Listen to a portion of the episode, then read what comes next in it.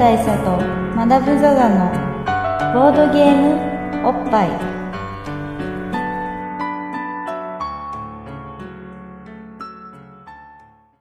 バブル大佐とマダム・ザ・ザのボードゲームおっぱい。毎回ドイツ直送のボードゲームカードゲームを一杯やりつつぼんやりざっくりご紹介しています。じゃあお疲れ。お疲れっす、えー、あよし。ーよしよし。今日はねはい。MC にマダム・ザ・ザです。そうそうだ。俺言ったっけ？言ってないです。MC1 まえー、バブル大佐ですはいそうです。バブル大佐はい。あのね今日は、まあ、はい。ちょっと今のみたいなのありましたけど、はい。久々にね通常会を取ろうっていうことで、はい。集まったわけじゃないですか我々で。そうです。もちろん。集ったわけじゃないですか。あの2人の選手たちがね。そうアベンジャーズ。的なアベンジャーアベンジャーがね。ねが拾って育ったわけじゃないですか。で今日はね幸先いいんですよ。最初良かったっすねいい。よね。はっきり言って。まずさっきこれ取り始めようとしたら電池切れたでしょ、電池切れましたね。ね、電池が切れていますっていう表示が出たじゃん。これめちゃくちゃ幸先よくって幸先悪い場合どうなるかっていうと始まった後でそうなるからそうなんです始まって今ぐらいに切れるのがそういやいやもっともっとやばいのは1時間ぐらい激しゃべりした後でで切れてるふって切れるっていうのが一番やばいじゃないですか今回事前に分かったっていうのがすごく良かったいやこれはね本当あのまあ新社会人の皆さんにも言っておきたいんですけどあのやっぱね人間仕事とかでもそうなんですけどダメな時は早めにダメって言ってほしいんですよ。た これ本当重要ですよね。そうそう。マジ重要なんですよ。あの確かに今まあ時期的に新社会人の方多いと思うんですよ、であのまあ誰しも若い頃はやっぱり、あのそういうの言えないんですよ。怖いとかあと人に迷惑かかるとか、まあ、叱責されるあと評価に響くとかもあるかもしれないんですけど、うんうんうんその結果どうなるかっつうと、あの自分にとりあえずギリギリまで頑張ろうと思うんですよね、でギリギリまで頑張った結果あどうやらこれはどんなに頑張ってももう無理だな、となったあの本当に今の際に「すんません無理っす」っていうのをそう。あの え？明今日？今から言われてももう無理だぜ明日企画会議に出すことになってたよね。っていうのが本当に起こるんですよね、でそういうことを、まあ、僕も若い自分やってしまったこともなくはないですけど、まあなくはないですけどまあやっぱそういうことをしてしまうと1時間喋ったゴジラの話が消えるみたいなことがまあ起きちゃうわけなんでねまあこういうふうにね今日の今日のこのあのソニーのこのレコーダー君は、まあ、そういう意味だと一段大人になったよね。そうですね、うん。やっぱり仕事にも慣れてきた感がある。そうそうそうそう。やっぱ最初から無理だもんは無理と、すみません1時間持たないですという話をしてくれたんでこっちとしてもやっぱり、うん、すぐフォローできたね。はいあの電池買いに行くことができたとでさらに、まあ、ここの某あのカラオケボックスはい。あの僕とマダムがたそれぞれ頼んだこう飲み物が、はい。まあ、ドデカハイボールとねドデカハイボールとまあ、生ビープレモルが。プレモルがキャンペーン商品だっていうことでさっきマダムがなんなんあのいろいろ調べ物とかをしている間、はい。あの僕キャンペーンだからサイコロ2つ振ってくださいと、はい。なったじゃないですか。であの1から3の間のゾロ目が出たら商品がもらえますって言われてそうですね。まあ要は 2D6 を振ってね、まあ、2D6 ででうち1か2か33だと、うち3パターンだからこれ結構確率低いじゃないですか。結構低いですよ、ね36分の3でしょ？そうです。ね。だから、まあ、結構低いわけですよ。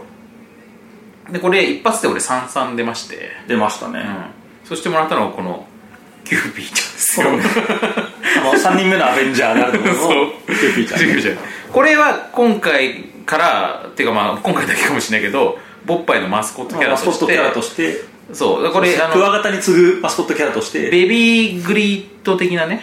はい。あの人気キャラになりますからこれ、ね、 I am キューピーがね、うん。キューピー。キューピー本当すごい。ななんだろうね。あのあの期待値でさ出させてこれをくれるっていうの何なんだろうね。しかも別にプレモルともさこのあのかかってないしさなん分かってないんですよね。ねそしてあのこのキャンペーンがあるんですよって言って、うん。そのサイコロとかを持ってきたお兄ちゃんも、こっちが一発で三々ゾロ目出した時に 若干半笑いの状態で「あの いや商品キューピーちゃんなんですけど」つって 申し訳なさそうに。そうなんかねそっちが失笑するぐらいだったらくれなきゃいいのにっていう。まあ、っていうのが入ったんで、まあだから幸先いいよね。相当最初いいですよ。でこのままの勢いでいこうと思うんですけど、はい。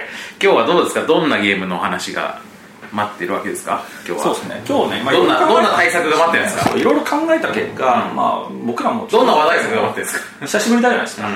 あのいろいろこうゲスト会とかもありながらで真上先生のゲスト会は全体的になんかこうすごく評判が良かったんですけど。そうですね、うん。まあ、なのでやっぱちょっとプレッシャーもあってそうそうそう。あ。でこの評判が良かった回の次何やるかっていうとやっぱ我々も考えるわけですよね。まあ、ふさわしい作品出していかなきゃいけないっていうのがあっていろいろ考えたんですけど、まあ、結果ですねちょっと、あの前工場からはちょっとあの違う話になってて申し訳ないんですけど、うん。まあ、ドイツ直送のゲームじゃなくてですね、今回国産のゲームを扱おうかなと思うわけですねまあなぜね今この時期時期的にはどんな時期かっていうとあのゲームマーケット春のね。はい。終わった直後なんですよね、そうですね。うん、ただ、まあ、今回我々これ正直にあのさっきのねあの仕事人としてのそうですね。あの実践する意味で早めに言っときますと、はい。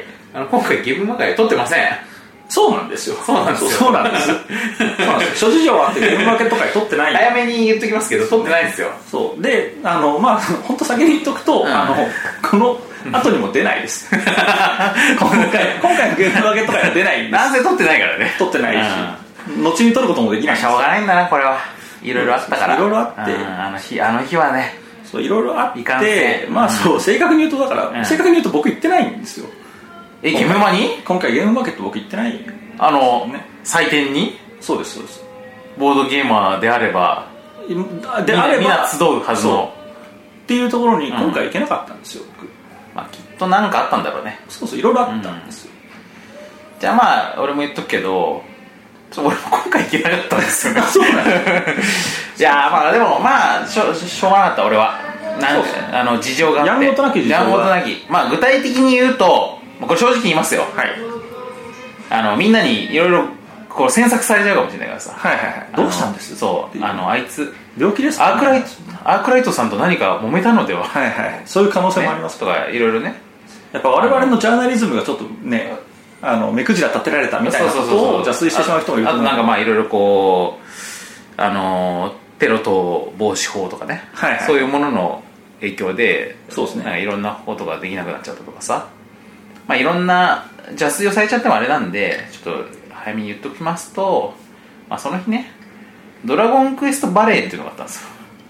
ドラゴンクエストバレー？そうバレードラゴンクエストのドラゴンクエストのバレーっていうのがあるんですよ。クラシックバレーね。はいはいはい。バレーボールじゃなくて？バレーボールじゃなくてクラシックバレーがあってそれ結構ちゃんとしたバレエ団がやっていてはい。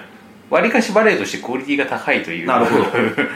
ドラゴンクエストのいろんな関連イベントなんかこう舞台なんかこの去年の夏にやったさなんとかプライングシアター、はい。スーパープレイングシアターみたいなやつとかあとえー大阪のユニバーサル・スタジオ・ジャパンでやってる、はいはい。アトラクション。なんか体験アトラクションみたいなやつとかまあ全部言ってます言ってますよ僕。はいはい家族で。なるほど。言ってるんですけどねエリートですね。その中でも結構クオリティが高いと評判のそのバルドンクエストバレーっていうのがありまして、はい。でこれがね結構もう10年ぐらい前になんか一回舞台やったんだけどそれっきりやってなかったそうやってなくってうちにうち俺らも見たことなくってうちに DVD だけあって、はい。ずっと見てたんですよ。なるほど。でうちの子供たちとかもそれすごいすごい好きで何回も何回もそのバレエ舞台見てて DVD で。でうちの娘とかバレエやってますから。なるほどドラクエも好きでバレエもやってるから。もう両得。そうもう本当になんかもうキラーコンテンツ中のキラーコンテンツなんですよ。でそれがついにもう一回公演をすると、約10年ぶりにそうそう公演をする。そうそうそうそうでえっ、とおそれはチケット取らなくてはっつってもう勇んで取ったわけよ。はいはいもう結構前に。何ヶ月も前に。えたらゲームマの人かぶってたんだね。えなるほどね。まあやんごとなき事情ですよねいや高いからバレエって。たバレーって高いですよね。一席1万とかすんだから。高いの？これこれキャンセルできる？でまあ俺だったらしないですね。しないよね。ゲームマに行ったら行ったでさ結構何万もお金使うでしょ？確かに。ゲームマの現場で。でチケット代も払ってるからもう倍よ倍。そうですね。ダブルで。そう。だから今回は泣く泣く僕はゲームマーケットにまあしょうがない。行けなかったまあこれはね僕のゲーム愛どっちもこれゲーム愛に乗らせるものだから。あのーそれは僕は引き引き裂かれんばかりの思いでしたけど、まあ、今回ちょっとそっちを取らせていたなる。ほどね、まあ、っていう、えー長い言い訳タイムがあって我々現場に行けてないのでうん。あの、まあ、今回ゲームマーケット界ないんですよ。うん、だけど、まあ、日本の同人ゲーム界に対してやっぱりこうあの並々ならぬ思いのある我々ですから。そうですね。こはね今回は日本の同人ゲームの話をしとこうそうです。ということでマダムの一押しゲームを一本ねおそうです。すすめしたいお勧めしたいと思うんですけど、はい。えーこれがですねその名も、えーゴールデンフェニックスブラスターというゲームなんですよ。とゴールデンフェニックスブラスタそう。この口に出して読みたい日本語。まあ日本語じゃないんですけど、ー、うん、口に出して口に出して読みたいカタカナね。カタカナ言葉として知られるゴールデンフェニックスブラスター。っていうゲームを今回扱おうと、これはどうどういう方々が作ってるんですか？なんていうえーこれがですね。作者というかサークル名みたいなね。はい。えー、サークル名？サークル名やずややずやさんね。あのあのやずやさんがはい。出しています。そうです、はい、やずさんデザイン、うん。えーイラストトラバルカンさんのね。トラバルトラバルカンさん。トラバルカンさんの、はいトラバルカンが。これでもやっぱりあれだよね。サンバルカン的な。やっぱそういうことじゃないですかね。そうだよね。なんかそのはい。戦隊に対しての、えー、とリスペクトが詰まったこのゲームなんですけそうです。どじゃあどんなゲームなのかっていう、まあ、どんなゲームなのかっていうのをあの説明するのに、まあ、このゲーム結構深いんで、うん。いろいろかかると思うんで、うんあのまあ、皆さんご存知ないと思うんですけど、うん。あのゲームマーケットってうん。実はウェブサイトがあるんです。はあ、はあはでそのウェブサイトにはゲームマーケットの公式サイトね。そうゲームマーケットには公式サイトっていうのがあるんです。よ、うん。ご存知ないと思うんですけど、うん。でそこにはですねあのサークルの方々がですね自分の出すゲームの紹介文を書くんですよ、うん。でさらにゲームマーケット公式サイトの素晴らしいところは、うん。すごく簡単にゲームのルールが分かるように、あの産業で説明っていうコーナーがあるんですよ。これねゲームマーケット公式サイトここ数年ですごく使いやすくなったんですけど、はい。まあ、このうちのいいことの一つだね。この産業説明。目玉機能の一つはこのうん。産業説明ってやつ。です、今産業に応えるうんうん。ものとしてあるんですけど、これは？まあ、だからあえてこれを拝借することで、はい。あのスピーディーにルールが伝わるんじゃないかなと思うわけです。はいはい。ボまあ、ボードゲームポッドキャストとしてのこのゲーム説明のオリジナリティみたいなものを完全に放棄しつつ。いやいや違うそういうことでそうそういややっぱりまずはねまずは世の中って日々便利になってるんですよ、うんうんうん。ね。というのを、うん。あの分かっていただきたい。インフラだからね。そう我々はずボードゲねボードゲーム界のインフラだから、そうですそうです。今まで我々は、うんあの要するに我々のね、うん。そのヒューマンスキルとかっていうものに頼りすぎてたわけじゃないですか、ああ確かに。ね、でずっともう意思相伝じゃないですけど。確かに。ねこのヒューマンスキルに頼りすぎてると俺らが明日事故に遭うかもしれない。そうそしたらもう説明できる人いなくなっちゃうじゃないですか。そうですね。で誰がボッパイやってくんだって話になるそういう。ことになるでしょ、うん。でもこういうメソッドをしっかり確実に やっとくといずれ我々がいなくなっても誰でもボッパイできるようになる。あゲームの概要の説明はゲームマーケット公式サイトの産業説明をこうはい拝借すると。拝借することによって そこもダウンロードされるから。クオリティがねそうそう。保てるから。そういうことです だからこういうところはありがたく使っていこう。っていうなるほのを今回は使おうあじゃあじゃあ使ってみようはい。産業で説明いいことだな。1はい。えーあちなみに今産業で説明の前に、はい。前に、はい。あのさすがに前段なさすぎるんで、あの説明しますと、うん。あのねこれは、えー、とヒーロー対悪役、まあ、ヒーロー対ヴィランですよ。うんの戦いのゲームなんですね、うんでしかもせヒーロー側はまあ戦隊ヒーロー。戦隊ヒーロー対、ねまあ、あのいわゆる、まあ、怪人っていうか悪のね。悪のそうそうそう幹部みたいな。うん。ものの戦いなわけですよ、はい。まあ、もっと正確に言うと、うん。そういう戦隊ヒーロー番組のうん。裏にある、ん。まあ、実際に戦ってる戦隊ヒーローがいる、うん。それが毎週日曜に放送されるみたいな世界があると思ってください。でその放送のために頑張るヒーローと悪役の話なんですよ、うんこのゲームは、まあ、っていう前段がありまして、えーゲームの目的は、うん。えー日曜日のその放送までにちゃんと、あの敵を倒す。あそういうことなんだ。なるほど。すみません大変お待たせいたしました、はい。こちらから失礼いたします。こはい。ちらがお次の乾き物パーティーではいございありがとうございまますすかあ本はい当ですか、はいポップコーンの方がねちょっと上の方がお熱くなっておりますので、はい。ありがとうございますちなみにこのキューピーって、はい。このこの辺の中飲み物と関係があるんですか？そうなんですね、えっと、ちょっとこちらにキャンペーン商品の表がございまして、はいまず、えっと、ドデカの角ハイボールとはい。ジムビームハイボール、はい。あとこちらのですねちょっと今期間限定でサービスあのやってます丸ごとドデカサワーのみかんレモンライムと、はい。あとこちらの風香るハイボールと、あと特保がただいまキャンペーン商品でして、はは。でこちらのサイコロキャンペーンを行っておりああますそうなんですか。これってこのお店独自のものなんですか、そうよよそのカラカン？あでもあ、はいやっております。あなるほど。そうなんです。ちょっと裏面にもありまして、あのビールも対象商品でしてあとレッドブルーウォッカとスパークリングの青春も対象商品となっております、でただあのヤードビールだけちょっと特殊でございましてサイコロが2回増える。なるほど。なるほど。お得ってことですね。2倍チャンスがあるというそうですで。それの2等賞でキューピーがもらえる。なるほど。そうはい。そういうことなんでわかりましたであとですね特賞で1が2つ揃いますと、こちらのチャキ当店でご利用しているチャキ。あこの普段あのあったかいやつが出てくるまずはお茶のあのが、えっと、あの景品としてへー。サービスさせていただいております。キなるほど。なるほど。そういうわかりました。よく意味がわかりました。ははい。い何かありましたらお呼びください、はい。はい。ありがとうございます。お待たせしました。ごゆっくりどうぞ。はい。ありがとうございます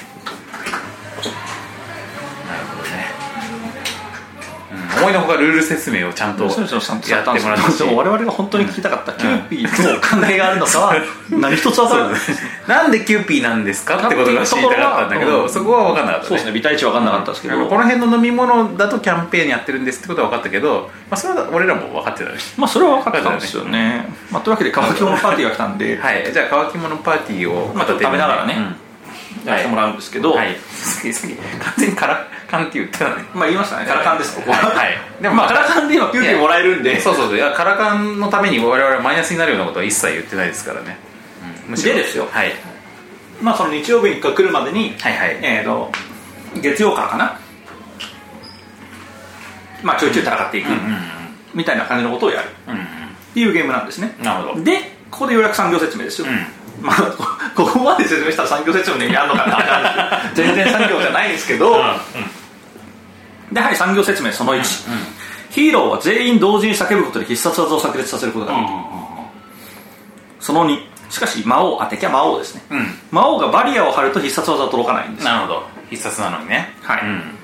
えー説明その3、つまり、えー我々がこうトークをしている中でね、うん。言葉の裏で空気を読んで、うん。最終的に心を一つにして、叫べゴールデンフェニックスブラスター、うん。っていうゲームなわけです、まあ、これ大体説明終わったんですけど、うん。まあもう大体皆さん察しがいいからもう意味分かってると思うんですよ。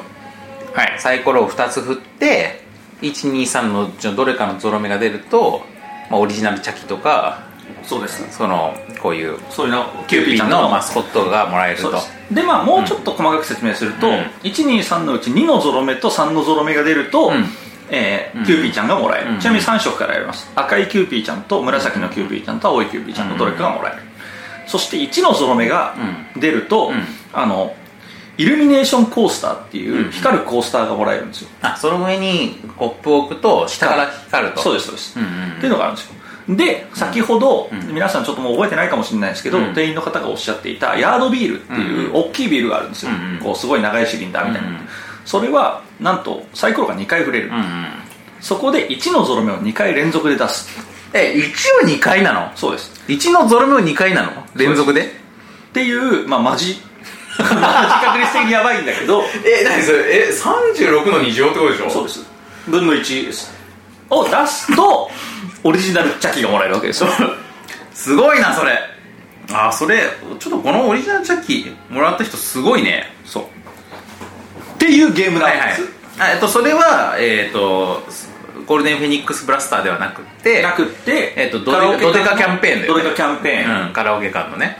はいはい。の話だったりするわけですよね。はい。で一方一方一方ゴールデンフェニックスブラスターはですね、はいあちなみにさっきの1296分の1だってこと分かりました。あなかなかですね。でも結構出るんじゃないかな。出るかな。だってお客さんいるでしょ、まあそうだね。1日1個ぐらい出てるかもしれないですよ、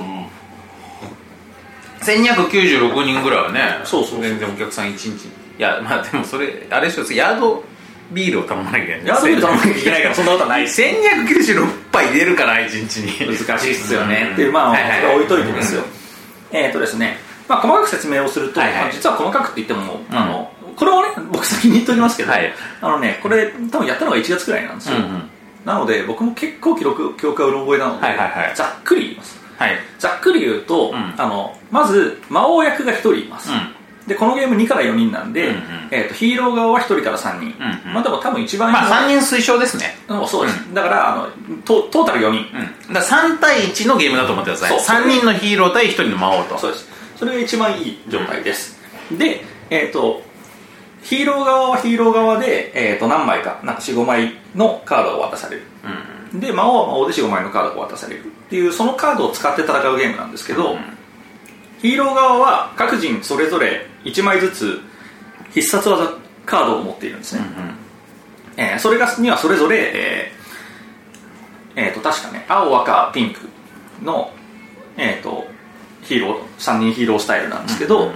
えー青はゴールデン赤はフェニックス、ん。ピンクはブラスターって書いてあるカードが入ってるんですね、で、えー、とそれとは別に、えー、と敵からの攻撃をガードするバリアカードとかあとなんか何もしないみたいなカードが確か入ってたんだと思うんです、で、えー一方で魔王の方は、えー、とそのゴールデンフェニックスブラスターをガードするためのカードとかあと敵まあ例えばバリアね。そうバリアとかあとは敵を攻撃するカード。うん。まあ、ヒーローを攻撃するカード。とかがなんかカウンターみたいなのもあった気がするけど、ふわっとしか覚えてないです、まあ、っていうのがあるわけですよ、っていうのを持った状態で、えーまあ、いわばフリートークを始めるわけです、えーはいじゃあ月曜始まりましたってなった時に今日どうするっつってね。そう、うん。まあ、実はこのヒーローの中で、えー、とリーダーが日によって決まるのかな、うん。でじゃあ赤がリーダーねっつったら赤が、まあ、司会みたいな感じでどうする、今日打っちゃうみたいな話をするんですよ、まあ、なんですけどこれ魔王も聞いてるんで、うん。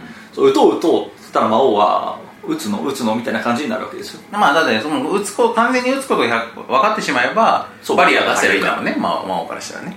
そう。で結果何かっていうとだからあの言外のうん。言葉の裏にある空気を読み始める、今日じゃねって言ってるけどあこれは本気じゃないなとか。そうそう。とかあともうリーダーが、うん。俺は打ってもいいと思うんだよねっつってても、うん。他の人が、まあ、もしかしたら今日じゃないかもね。うん。まあでもどうしてもって言うならみたいな話をちょいちょいするわけですよ。でじゃあよし決まったなとなったら、えー、と全員がカードを伏せて出して、うん。まあせまあ、伏せて出すというか、まあ、せーのでオープンするみたいな感じのノリです、まあ、実際はあの書いてあることを叫ぶとかでもいいですし、我々がやった時はあの、まあ、ゲームには同時に叫べって書いてあるんですけど、僕らやっぱりあの青赤ピンクの順番でちゃんとゴールデンフェニックスブラスターって言いたいじゃないですか。同時に言うとね 全部重なっちゃうからね。そうそうそう。で魔王がそれに関して「ははバカめ」って言いたいじゃないですか。あだからそういう順番でやってたんですけど、うん。まあ、それをこう伏せてじゃあ順番に行ってきましょうみたいな感じでやるわけですよ。だからゴールデンあすいません打ってないですみたいな感じになると。ゴールデンフェニックスカウンターみたいな。そうですね、まあ、みたいなのがあるわけですよ。で、えーゴールデンフェニックスブラスターが揃わなかったら、えー、ともうゴールデンフェニックスブラスターでしか魔王は倒せないんであの、まあ、月曜日だとしたら、はい、月曜は魔王の勝ちっつって、火曜に行きます。みたいな感じであの日が移るんですよ。ね、じゃあ月火水木金で土曜日まで6ターンあるってことかな？なんかそんぐらいあった気がするんですけど、まあ、この辺のね何ラウンドあったかも僕はちょっとふわっとまあでもあるんじゃないかなっていう気はするね、で、うんえー、とその中で1回でも魔王を倒せればヒーロー側の勝ちみたいな話なんですよ、でずーっと魔王がそれを回避し続けて、うん。魔王が倒されなかったらあの日曜の放送では魔王が勝ってしまうわけですね、っていうゲーム。なるほど。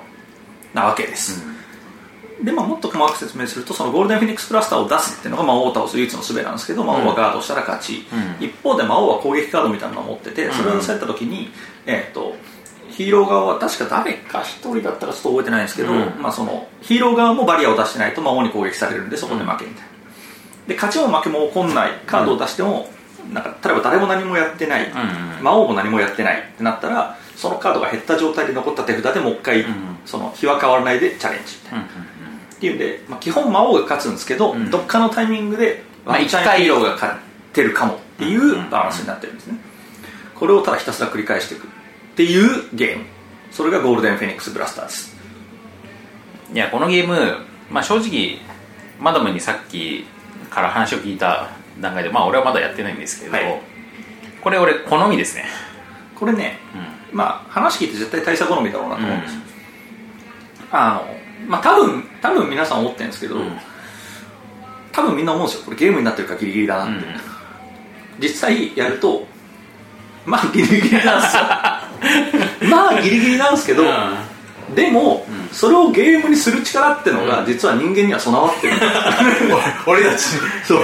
俺たちには俺たち人間には必ず備わってるね。必ずそういうパワーが備わってるんですよ、だからそのパワーを信じろってことだよね。そうです、お前のお前の潜在能力を信じろって。そう。だからもうでも実際トーク中そんな感じなんですよ、ん。出すタイミングみんな本当空気で感じるしかないんで、でもねやってみると面白い話で案外、案外ゴールデンフェニックスブラスター出ます。で案外当たる。案外当たるんです。よいや不思議なもんでね。今かよってなるんですよ、今のお前の言い分だったら出ないと思ったよみたいなほどほど打つってなんだよみたいな話になるんだけども、でもヒーロー側はいや分かってましたリーダー分かってました、ほどほど打つってことは今打つんですよねみたいなのが分かるんですよね、まあ、っていうのでただただあの刹那的な盛り上がりをやる、えー、1ゲーム多分5分ぐらいっていう、まあ、まさに空気を読むわけそうです、ねまあ、でもこれさそのヒーローものにおけるさ必殺技っていう概念のゲーム化としてはさ、はい。すごいスマートじゃないですかかなりスマートだと思いますねえなんかこれを打てば決まる。だけどえなんでさっさと打たないの？みたいな、うん、打つタイミングが重要なんですよ、うん。みんなの呼吸を合わせないと必殺技って打てないじゃん,、そうだよね。でなんかで呼吸を合わせるというかそのみんなの力を合わせるとは何かってなった時に心を一つにする。ということだよね。そういうことです。だからまあいわばこのそういうメンタルのさこう交流っていうのがさちゃんとゲームの中にあるわけじゃないですか、ありますね、確実にありますよ。これ結構素晴らしいんじゃないですか？このゲームはね本当にいいです、あとやっぱね悪役の悲哀っていうのも感じるヴィランの悲哀っていうのも感じられるんですよね、だってさ基本さ悪役の方ってさすごく有利な状況にあるわけじゃん。そうですそうです。まあまず勝てるみたいな、まず勝てるんですよ、だけど一撃必殺の何かを食らう可能みん性もある。なの力を合わせたらワンチャン俺は負けるかもしれない、うんうんっていう状態で戦う魔王って実は常に楽勝で戦ってるようでいて、うん。常にプレッシャーを感じている。孤独だしね。一個間違えたら負けるっていう状態で、その強大な力を振るっていくっていう,、うんうんうん。そう強者の孤独っていうものも感じられるゲームなんですよ。なんかさヒーローヒーローものって世界中にあるじゃないですか、まありますね。まあ我々の好きなアメコミヒーロー。アメコミヒーローしかり。さなんだけど必殺技って日本にしかない感じしない？うーん。必殺技って狭くくくると確かにあんまりないかもしれないですね。なんか特殊な専用武器とかあるじゃないですか。なんかまあ得意技とかもあるし、まあ、例えばそのねそうで言えばあのはいはい。あのムジョルニアとかうん。まとかあ、あさのハンマーとハ、まあ、キャプテンアメリカだったら盾だし、ん。まあもっと遡って言うと孫悟空だったら如意棒みたいな話ですよ、うん。そういうのはあるけどそれってまあ基本そいつの通常攻撃でしょ。まあそうなんですよね、だからもっとそういうなんかまあカメハメハ的なものとか、邪王演殺黒竜派的なものであるとかまあこれを出せば勝てるみたいなやつってないよねなかなか多分少ないと思うん。ですよね、でなんかやっぱあれって日本の時代劇とかのさなんかあの印籠水戸黄門で印籠を出せば勝ちみたいな。勝ちみたいなものに結構近いって確あかに。あいう様式美がすごく関係ある気がするから。まあでも面白いのは水戸黄門の場合ってうん。あのあれいつ出しても勝てるんですよね。まああのチャンスを待つとかないからね別にね。あれはどっちかっていうと あの光圀公のん。懲らしめてやりなさいっていう懲らしめ欲によって盾が展開されるんだって。しかもあれってさあれ出した後あれ出したら敵が必殺でやられるわけじゃなくてあれが初戦闘だからね。いやでも戦闘の後ですよ。あ戦闘だけ戦闘なんかさでもちゃんあそうだっけ？基本的には、うん。あのなんだなんだっつって、うん。懲らしめてやりなさいっつって、うん。助さん格さんの盾があります、うん。で比較ある程度懲らしめ終わったなってタイミングであもういいでしょうとあそうか。光圀公が言うわけですよ。そこで出すのか。で控えよう控えよう。あーなんかなんとなくさそのもんそのこの問答が目に入らぬのかってなってで光圀光圀公だったの？ってなった後でえー、こうなったら役立ちじゃと。そうそうそうそう。なって戦闘になるのかと思ってたちなみにそのあの捨て鉢攻撃というか知ったことかっていうのも、あのごくまれにあそれはあそれを俺が見た印象が強かったでも本当にごくまれですよ。そうかそうか。基見た見た上で 戦ってくるのはだいぶメンタルの強いやつ。そうそうそうそう。勉強の。あ勉強でよほど反骨精神がすごいやつ。そうか。反権威主義のやつがそうなるんですけど。まあね江戸幕府を敵に回すことになるからねまあそうそうそうなんで基本怒んないんですけど、まあ作りかの話はいいんですよ。なんですけど実際にそのなんかすごい攻撃を出して出したら相手は死ぬメソッドっていうのは、あの確かに日本ではもう超おなじみ。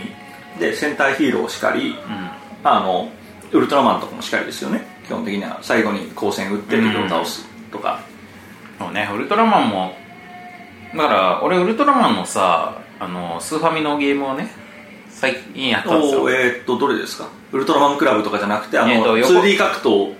いや本当そう 2D, あまあ 2D の横横から見た格闘のはいはいはい。空想特撮シリーズウルトラマンです。よ、あのわかりますわかります、あのガバドンとかからスタートしてそうそうそう。なんかステージ4のブルトンがめちゃくちゃ強い。ブルトンめっちゃワープして。ブルトンクソ強でさあのなんかマグマみたいなのをさ、はいはい。空空から落としてきたりとかするやつねあれね、ん。最後ゼットンと戦う。そうそうそうそう。まあ大体のゲームそうなのかもしれないけど。あれは、まあ、あれすごくウルトラマン感がいい感じで再現されてるなと思ってう動きとかもすごくいいんだけど、はい。何よりこう敵の体力を完全に減らした上でゼロ敵の体力がゼロの状態でスペシウム光線を打たないと倒せないんですよ。はいはい。だから全ステージ最終的にはスペシウム光線で倒すんだよ。なんだけど敵の体力はそれでいろんな攻撃とかさもっとその安崎降臨とかあの通常のパンチキックとかで削っていくんだけどあの敵も味方も体力が自動回復になってるもんでなんかこう削り切ったなって思って、はい。それでスペシウム光線打とうとしたらいちょっと一メモリ回復してたりとかしやがって。全然ダメだと。でそうするとその一メモリ分を削って終わりみたいになるんだよね。はいはいはい。あそんなだった気がしますね、でまたスペシウム光線溜まるまでないとずっとその時間稼ぎ続けなきゃいけないみたいな、はいはいまあだからあの必殺技っていうものをうまくゲームに落とし込んでるなとまあその時俺は思ったわけなんですけどそれに一方で、うん。あのセガサターン版のうん「ウルトラマン光の巨人伝説」っていうほうほうほう 2D 格闘ゲームがあるんですけど、まあ、これはねあの本当に対人戦ができてあの怪獣を扱ったりもできるんですよね、うんうん。だから俺メトロン星人やるみたいなのができたりするんですけど、これはね、うまたなかなかの気芸というか、うん。多分あれお互い強くなったらちゃんとしたバトルができるんでしょうけど、うん。まあ、何分あんまり格ゲーとかやってないただウルトラマン好きの男2人が当時の友達と一緒にやってたりするともう本当レバガチャプレイなんであのウルトラマンの怪獣もクソよ怪獣もクソ弱でうん。あの必殺技も何もないただのなパンチとかなんかしゃがみキックとかを応酬するだけのあのウルトラマンのかその、まあ、いわゆる見せ場であるところの近接格闘がひたすら行われるっていう見た目のダサさが最高に全然あれだね。あの今の俺の文脈で言うと何にもあだから込めるところそうだからがない全然そのあの必殺技必殺技たるゆえんみたいなやつが完全にスポイルされてたんですけどなるほど。まあ、そういうそういう面白いうものもあるな中、でもそのスーファミのそれなんかもうまさに必殺技を決めないと勝てないっていうバランスになってそういうシステムだった本当すごいよ。そのなんかあの各ステージのさあの異次元怪獣ブルトンの登場みたいなさ、はいはいはい。あれかっこいいですね演出とかもすごくいいしなんか音とかさ動きとかもなんかぽいし。すごい丁寧に作られてるなって当時思いました、そうなんだよね。まあだからねそれ以来のこのひいい必殺技のゲーム。いい必殺技のゲーム。いや実際僕ねそのまあアナログゲームって言葉を使うべきなのかわかんないですけど、うんまあ、ビデオゲームとかじゃないうん。こういったゲームで、うん。あの必殺技を繰り出すゲームってやっぱりあんだいぶ少ないうんうん。そこに、まあ、一ジャンルとして、うん。まあ、一メカニクスとしてやれデッキ構築だワーカープレイスメントだいろいろありますけど、うん。その中でやっぱり必殺技っていうメカニクスを提言したゲームなんじゃないかなととも思うわけです。そうね。これからもやっぱ必殺技っていうものをみんないろいろそうですね。やっぱ流行ると思います、うん。必殺技が入ってくる。日本ならではのメカニクスとしてね。やっぱ海外の人驚くんじゃないですかね。デジタルのゲームでいうと昔エニックスが出しているた合併前のね。エニックスでまあ僕の先輩であるところのあのーが出していプロデューサーが出していたゲームにコマンドマスターっていうゲームボーイのゲームがあったんですけどそれはねあのゲームボーイのの動きセンサーが搭載されたカートリッジとあったんですよなんか多分カーボールかなんかにも使ってたかな。なんかまあかなんかカービィとかにも使ってた覚えがあるんだけど、まあ、とにかくゲームボーイのカートリッジでこうゲームボーイ、まあ、ゲームボーイってさソフトをさそのゲームボーイあの上から入れてたははめてあるでしょ。だからそのゲームボーイのあのハード自体をこう動かすことで、まあ、その動きが検知できるっていうやつだったんだけど、まあ、いまあ今はもはやあのそこら辺のさなんか PS4 とかのコントローラーも大体みんな動き検知できるけどさ、まあ、それでこのゲームボーイ自体をいろんな方向に縦横に動かしたりとかぐるぐる回したりとかすることによって、まあ、必須はいコマンドを出す。コマンドを入力して変身したり必殺技を打ったりするっていうおいいですね。いうヒーローゲームみたいまあいいけどだいぶ尖っなそうだね。あのやっぱ先輩の偉大なる偉大なる売れなかったゲームのうちの一つ、はいまあでも、ん。すごくチャレンジングでいいと思います、うん。まあ、その息やよしっていうエニックスにありがちだったチャレンジだけしたタイプのゲームね。僕ね全然まあただ、うん。あのこれスポイルする側の話ですけど、あのそれこそあれスーパーファミコンだかプレイステーションだか忘れましたけど、あのドラゴンボールの 2D 格闘ゲームの走りであるで、スーパーブトーデンかな、うんうんまああれでもまあいいゲームだよね。といいゲームで面白かったんですけど、うん。まあドラゴンボールにおけるカメハメハとか、うん。ギャリック砲とかですね、うん。まあ、観光殺法とかって、ん。あのすごくまあ超決め技なわけじゃないですか、なんですけどあのゲームすごくやっぱ尖ってるなと思うのは、ん。あの食らった側がね、ん。あのタイミングよくやなんかコマンドかなんかをやるとね書き消すっていうのができるんですよ。スパーンってね。カメハメがバーンってきてるところでうまいことパンってやるとそれが自分の目の前でバーンって無産するんですよ確かに、うん無産するとか爆発するとか忘れましたけどそうはい効かないっていうなんか紀元山みたいなのをこうあのスパーンってうなんかこう跳ね返すっていうかさなんかなんかこそんなのもあります。う弾き返したりとかしてたような覚えもあるね。まあ、とにかくね書き消すっていうのが、うん。マジあのやりたい放題という。えそんなこと簡単にできるの？っていう。って思った記憶があります。そうだね。でやっぱさ必殺技っていうのはさやっぱ基本ゲームバランスを崩壊させる存在であってまああの特撮作品の中でもさ自分があの敵の立場だったらいやマジこれこれ禁止技でしょみたいな。はいはい。まあありますぶっ壊れてるでしょって思うような、まあ、技なわけじゃないですか、えだからそれをまあゲームに落とし込もうと思った時にはまあいろいろとねあの葛藤があったり一層なくしてしまったりまあそうですね。すると。でもあの今僕とねはっと思ったんですけど、たまにそのドイツボードゲームとか、まあ、アメリカのゲームとかの方があるかもしれないですけど、これ打ったら勝てるなって確かにたまにあります、まああるね、あのロマン法みたいなもんで。まあこれ完成したら勝ちだけどしないけどねみたいな。あとまあ本当になんかゲームに勝利するカードみたいな、うんああいうのって確かにあったんででかつああいうのをあのちゃんとねあのタームとして表すことは確かに今までなかったんでやっぱりこれ必殺技と。うんうん捉えるべきなんじゃないかな。と思います、うんうん。まあ、っていうところでねゲームメカニクスに対する提言も終えたところで、まあ、いい加減に喋りたいこと喋ってきたのかもしれないな。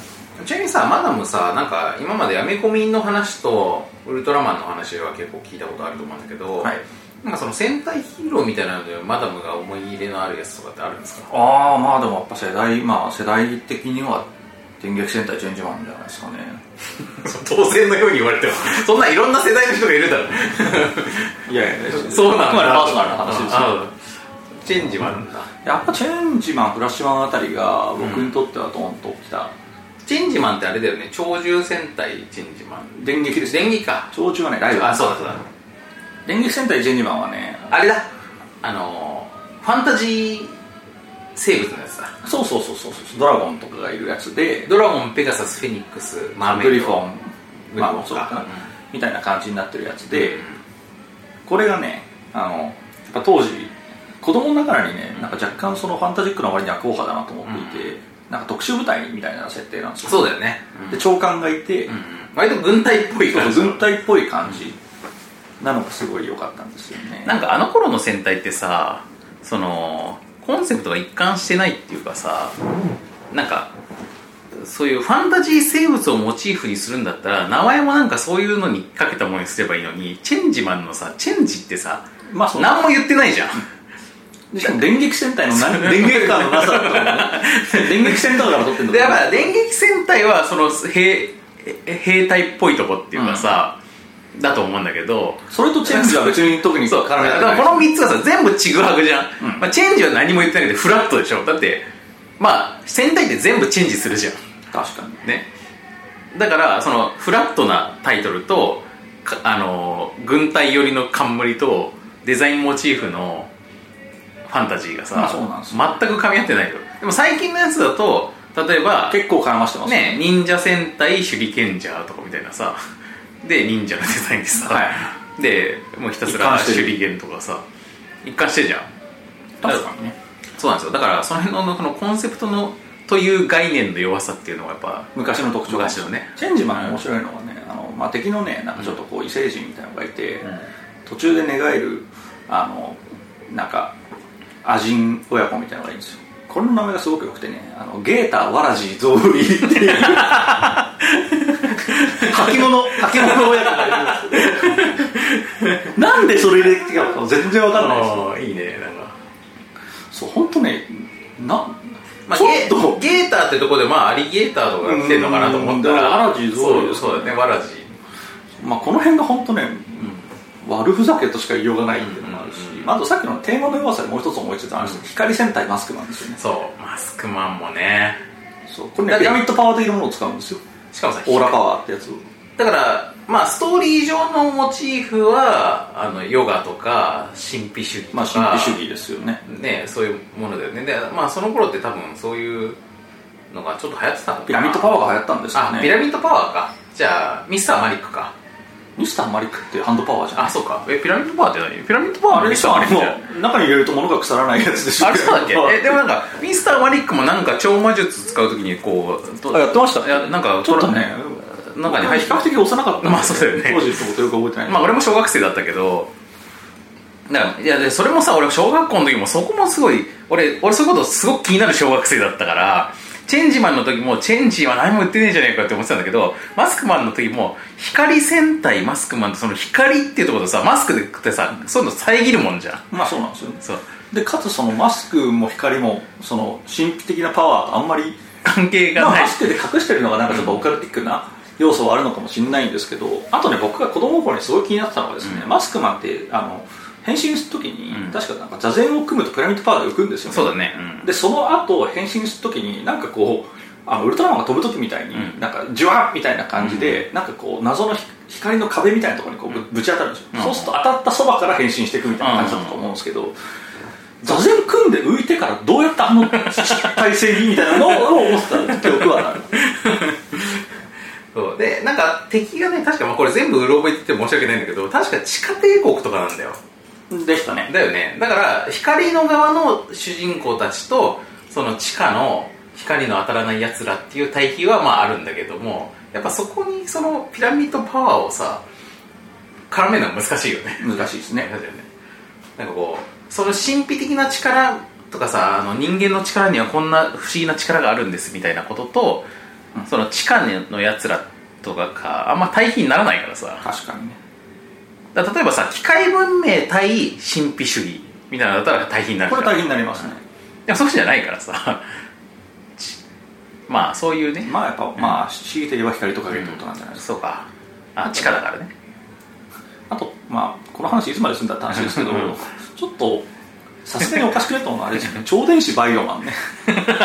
電子なのにバイオなのっていうところの そうね。そのどっちかにしろっていう、すごく生物的な バイオマンという言葉と 超電子の合わなさではないんですけど。そうだよね。そのまあでもこの辺詳しい方にとってはお前は分かってないとんいう話なのかもしれない。まあ小学生の自分の我々としてはそう思った。そうそう。俺バイオマンとか多分幼稚園児とかですからね。俺ファイブファイブマンのタイトルもねなんかもう小学校の時納得いかなかったんだよね。そのファイだってファイファイブ。ファイブ。チェンジマンも何も言ってないけどファイブマンなんてもっと何も言ってないじゃん。あもっと何も言ってないですね。全部ファイブじゃんって思うでしょ。確かに。うん。でファイブマンのモチーフってさ教科だからさ。あの体育算数はいはい。国語みたいなさ。まあそれを通知表の5なのか。あそれ？あそれ？なのかな？どうですかこれ？その可能性もある。あるある。まあ、通知表が数字になるので中学生ぐらいからまあそうだよね、うんまあ、しかも別にそういう話じゃなかったしね。まあというようなことで、まあ、我々も戦隊にはまあ、親しんできたわけですけど、人並みには親しんできたっていうことですね、うん。まあ俺はマダムより全然大人になってからも全然全然見てるよ、はい。俺戦隊で一回卒業したんですよ。おおその「ファイブマン」で卒業したんですよ。だからその「ファイブマン」っていうタイトルとさはいはい。コンセプトの一貫しの際にさ私小5か多分小5か小6だったと思うんだけどちょっともういい加減俺も戦隊って年じゃねえなと思ってでこういう子供男子なもんは見れんと思って、まあ、卒業したのよ。そしたらさ次の年にさあのーあれジェットマンっていうジェットマンそうですね。でジェットマンって雨宮啓太監督のさ、まあ、結構出世作じゃないですか。そうですね。あのね。あのトレンディーで知られる。トレンディーで知られる。あのトレンディードラマ的な大人のドラマが展開するジェットマンをやってそれ俺中1だったんだけどこれは見るべきものがあるっつって。なるほど。で1年しか1年しか卒業しなかったんだよ。なるほどね。で戻りが早かった。そう。でその後は結構ずっと見てるからなんでまあ俺は結構見てますね。僕はですかねうん。核レンジャーぐらいで、まあ、結構卒業遅い方だと思うんですけど、うんうん。卒業しましたね。でも僕あれが好きだったんですよね。これねアメコミ好きの方がと言ってもいいんですけど、うん。僕パワーレンジャーが好きでね。ああだからマダムはさパワーレンジャーが好きだしウルトラマングレートが好きだしさ。グレートもパワードも好きですし。なパワードも好きだだからが海外製のそう舶来のもの好きなんだよね。やっぱね、うん。昔から舶来好きの多分素養ってのはあって、あのアルフとか好きでしたし、うんパワーレンジャー今度新作やるんでしょ？長期になるんですよね。映画の。そうそう。まあ絶対見るだろうと。うん思いますけど、まあ、パワーレンジャーの話そんなにしっかりできるかっていうと、まあなんか詳細半分ぐらいは10レンジャーを参考にしていただければ、映像の使い回しなんでみたいな話で終わるんですけど、まあだからねあのだからまあ人並みにって言いましたけど多分人並みプラスアルファぐらいでおそらく戦隊には慣れ親しんでいた人間ですよね、まあ、だからそういうね戦隊もの好きの人には、特におすすめなゲームでもあるっていうのが今回のゴールデンフィニックスブラスターであると言えるんじゃないですかね、ベスト3上げてるベスト 3! 対戦戦隊。これは難しいですね。まあやっぱりね一番思い出深いチェンジマンが1位なんですけど、うんうん。あとやっぱライブマンがね。ライブマンは印象残るね、印象深かったですよね、俺ライブマンでさグリーンが妊娠するって回があって。その話多分ね何回かオッパで言ってるぐらい 好きな回そうそれそれがとにかくもうトラウマだね。そうね、うん。あの回はあの多分戦隊史に残るそうだね。回なんだと思うんですけど、うん。まあやっぱりでもねやっぱり幼少期の記憶で楽しんでたっていうのが基本来ちゃうんでフラッシュマンとかですかね、うんうんうん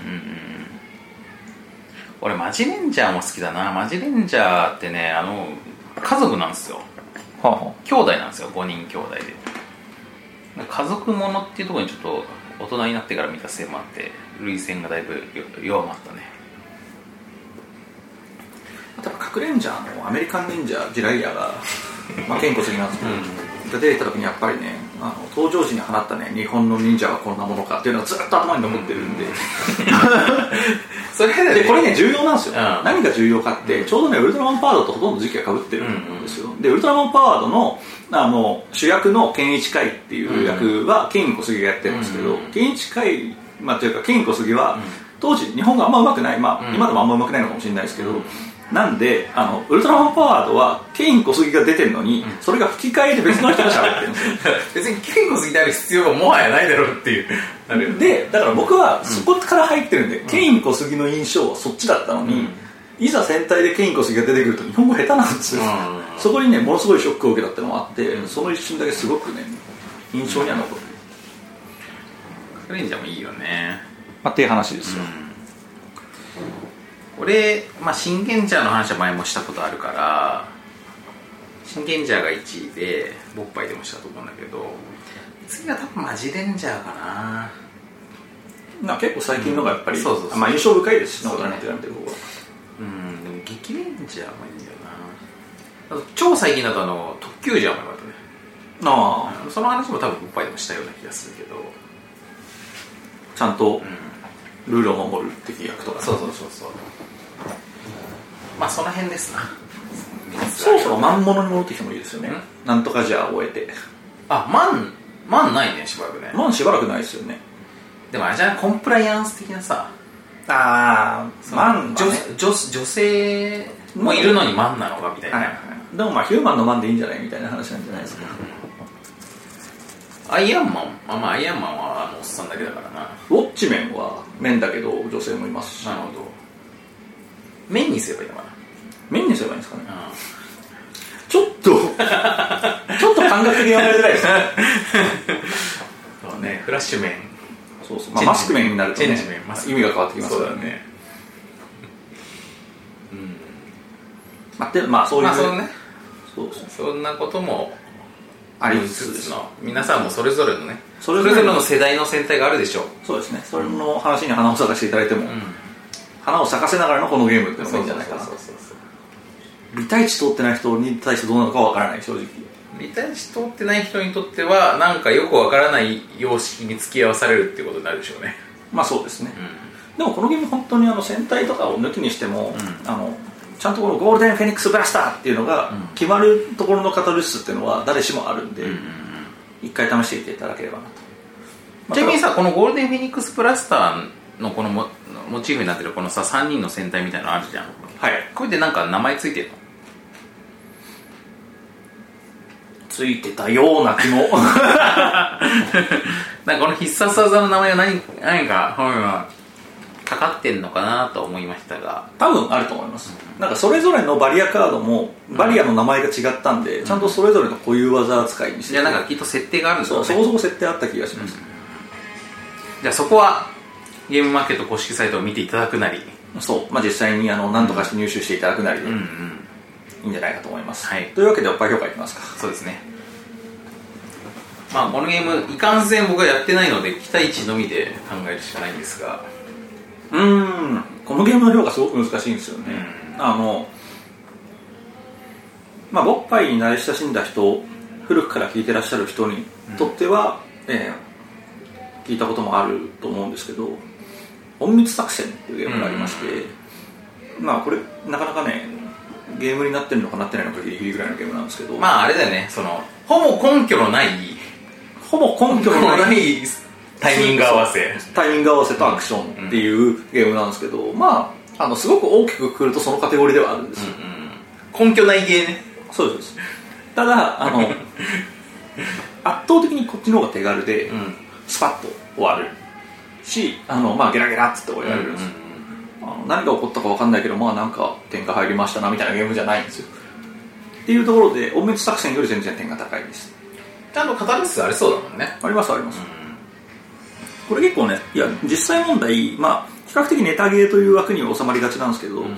あのいや冗談抜きに結構好きだよって人多いと思います、このゲームなんでそこそこ行きたいんですけどまあとはいえですよ、とはいえあのまあすごくこうビッグテイストなゲームなんで、まあちょっと点数上げすぎるのもなみたいなところはあるわけです、なんでまあ特に日本のゲームって点数付け難しいんですけど、40 40ぐらいですかね。いやいいんじゃない？だってそれはすごい子ですよ40おっぱいって。まあもう久久々だからもう一応振り返りますけどこれおっぱいを100とした時にどのぐらいの魅力があるかっていう数値ですからね,、そうですよね。おっぱい100って結構なことですよ。だっておおっぱいってもうそれのためにねちょっとなんなら人生を持ち崩したりとかね、まあ確かにね。足を踏み外したりとかする人もいるぐらいのね。なるほど。じゃあね30 30 下げなくていいじゃん。まあ44それの4割のパワーがあるって言ったら大したことですよ、うんそうですね、うん。まあ実際本当にあの我に返っておっぱいと比較しようと思うと、ん。まあ40いくかっつったら多分40いかないですけど まあそれ言うと今までのやつも全部あんなにいかないんで、うん。まああくまでね。うん。いやでもそのぐらい満足感あるってことはあるんじゃない？ありますあります。あるよ。だってそんな例えばさなんだろう。まあ まあそういうことはあんまないけど今日一日このゲームに使って満足したわっていうのとあるいはまあそれにお金をねこのゲーム5000円で買ったとかさあるわけじゃん。でそういうことの満足感とまあ今日一日このおっぱいに使ったって経験はあんまないからあんまり想像しづらいけどまあなんかそういう到到達点としての満足感。まあそうですね、うん。まあよよかった今日よかったなみたいななんかそのね、まあ、デートの帰りでも何でもいいですけど、そういうことのまあ満足感として比較した時にさゲームがちゃんとそのぐらいの満足感を得るってことあるでしょ。あります、うそうそう。あとまあいろいろねあのリーズナブルなお値段だとかいろんなこともあるんで、そういうのいろいろ含めて40ぐらいの価値はありますよ、ということで、えー今回のゴールデンフェニックスブラスター40おっぱいとさせていただきます、はい。じゃあまあこのゲームいかんせん同人ゲームなので今から手に入るかどうかもよくわからないんですがはい。ただまあこのゲームこのねポッドキャスト別にその反則が目的じゃないから、まあそうですね、まあ手に入るとか手に入んないとかあんまり関係なくまあこんなゲームが良かったよみたいなことをまあ報告ですね。そうです、うん。どっちかというとあのレポートだと思ってくださいということで、これはね面白いです、ん。なので。なんかさあのまあちょっと今回のゲームマーケットあのあんな理由で言ってなくっていうの偉そうなこと言うのもあれなんですけどやっぱこう同人ゲームもさ日本の同人ゲームもさ、まあとにかくクオリティ上がってるじゃないですか全体的に。上がってますね。数も増えてるし。でその中でやっぱどうしてもちょっとこうあのー荒々しいゲームよりもなんかこうよくできたさ。はいまとまった、ね。その優等生的なウェルメイドなゲームの方に評価や注目が集まってしまいがちな中、まあ、こういうこう勢いで。まあそうですね。ね。できているゲーム、うん。立ったゲームなので。っていうのはねなんかこうやっぱりそういうのはまあ別にそういうそういうものだけを偏って評価する必要もないかもしれないけどなんか気に入ったって人が気に入ったってちゃんと言ってくれた方がそれはそうだと思いますやっぱねいいと思うんだよね。だからまあ、多分このゲームも僕チェックしてないですけどおそらく賛否両論だと思うんですけど、うん、でもおそらくこれ3の人もいっぱいいるであろう、まあ少なくともここに3な男がいるぞと。いますいます。うん。ということなんで、皆さんぜひやってくださいということで、はい。えー、告知をしますか、えーっとおっぱいはツイッターをやっておりまして、ボードゲームアンダースコアおっぱい BOARDGME アンダーバー OPPAI っていうアカウントでやってますんで、チェックしてください、Facebook は facebook.com スラッシュボッパイ BOPPAI でやっております、えーまあ、両方とも基本的な更新報告をしております。あと、ボッパイ .com の方から、えー、とウェブブラウザから直で聞くこともできるんで、いいと思いますし、えー iTunes ストアでボードゲームおっぱいで検索していただいて定期購読をしていただけるとより便利が良い、ということでございます。はい。あとまあドロッセルマイヤーズもまあのんびりネットショップを営業してまして、えードロッセルマイヤーズラウンドテーブルでは、えー同人インディーズの日本のゲームをたくさん扱ってますので、まあ、そっちも見てみてくださいと、はい。ちなみにこのゲーム、えーこのゲームは取り扱っておりません。あそうなんです？あそうですね。あの別に取り扱って置いてくれる置かしてもらえるならもう全然置きまあのやいくらでも置きますけども。まあ多分あの在庫もないかもしれないですけどね、はい。まあ、そこはサークルの方ぜひ。はい。はいドロッセルマイヤーズラウンドテーブルにご一報いただければということかもしれないですはい。あでまああれだ逆にその今はそのゲームマーケットとかであの同人ゲーム作ってる人も増えてると思うんですけどはい。まあ、ゲームマーケットみたいなイベントの場だけじゃなくて普段も通販とかやりたいなっていう人は、まあ、アラウンドテーブルはすごく間口を広く取ってますので、あのー置いてくれと。あのネットショップで扱ってくれっていうことあったらもう、まあ、バンバン連絡ください、あのどうどうせマイズアラウンドテーブルのページに、あのー問い合わせアドレスがありますのではい。あの問い合わせをくださいということですね。最近ねもうねまあこんなこと言うのもあるんですけどねもう告知のフェーズめんどくさくてね。まあここの部分飛ばしてる人も多いでしょうね。そうですね。うん。僕らももうねなんかちょっと機械録音にしたいぐらいめんどくさくなってきてるんですけどまあでもねその場その場で言うこともありますんで、まああれだよねその今さアドレス直打ちする人ってあんまりいないからさそうなんですよまあね、Facebook とかあの Twitter とかやってるから検索してねっていうことでもいいのかもね。今度からそれにしますそれでいいかもね、はい、じゃあそのスタイルでそんな感じでいこうと思います、はい。というわけでですね。あああとあれだ。えっとえー、フォーゲーマーさんであのフォーゲーマー .net さんであのドロステルマイヤーズ渡辺の、えーゲーム坊主っていう、コラムの連載が始まってますのでまあ見てみてください、はい。こ僕れねもいい加減読みます、うん、読んでない。このマダムの読んでなさ。そうですね、うん。僕もねあの、ん。そのページをタブで開いたまま、うんもう早い1ヶ月以上 まあ、ちなみにこれはね、まあ、割かし真面目なことを書いてゲームデザインっていうかこのゲームゲームってなんだろうみたいなことに関してあの割と真面目に書いてるコラムでまだ第1回しか載ってないですけどあのまああれですな。あのこれを書いてみて思うのはポッドキャストって楽だなと。まあそうっすよね、文章を書くっていうのはやっぱ難しいですね。なんせねあの適当なこと言ってすぐ分かるね文章は。それもそうですね、うん。ただしあの僕が思うにはね、うポッドキャストってまあポッドキャストってっていうのもちょっと変なんですよ。僕らって、長いトークの中でどっかで跳ねればいいと思って喋ってるでしょ。でも文ってそれじゃダメだから そうだね。そうそう。いやそうなんだよね、うん、なんか編集の方にねなんかこのあの本題に入るまでが長いですねっていつも言われてる。けどあーまあ これは本当癖癖だよね。それ確実に癖ですね。うん、うん直していかなきゃいけないですまあ、ポッドキャストはダラダラ聞くもんだからな、うん。でもダラダラ書いた文章ってムカつくよね多分読む側がしたら、ね、まあそうなんですよね。僕だってあれですもんそのまだ大佐のコラム読んでないですけど、多分だけど、ん。このコラム長いなっていう気がしてて。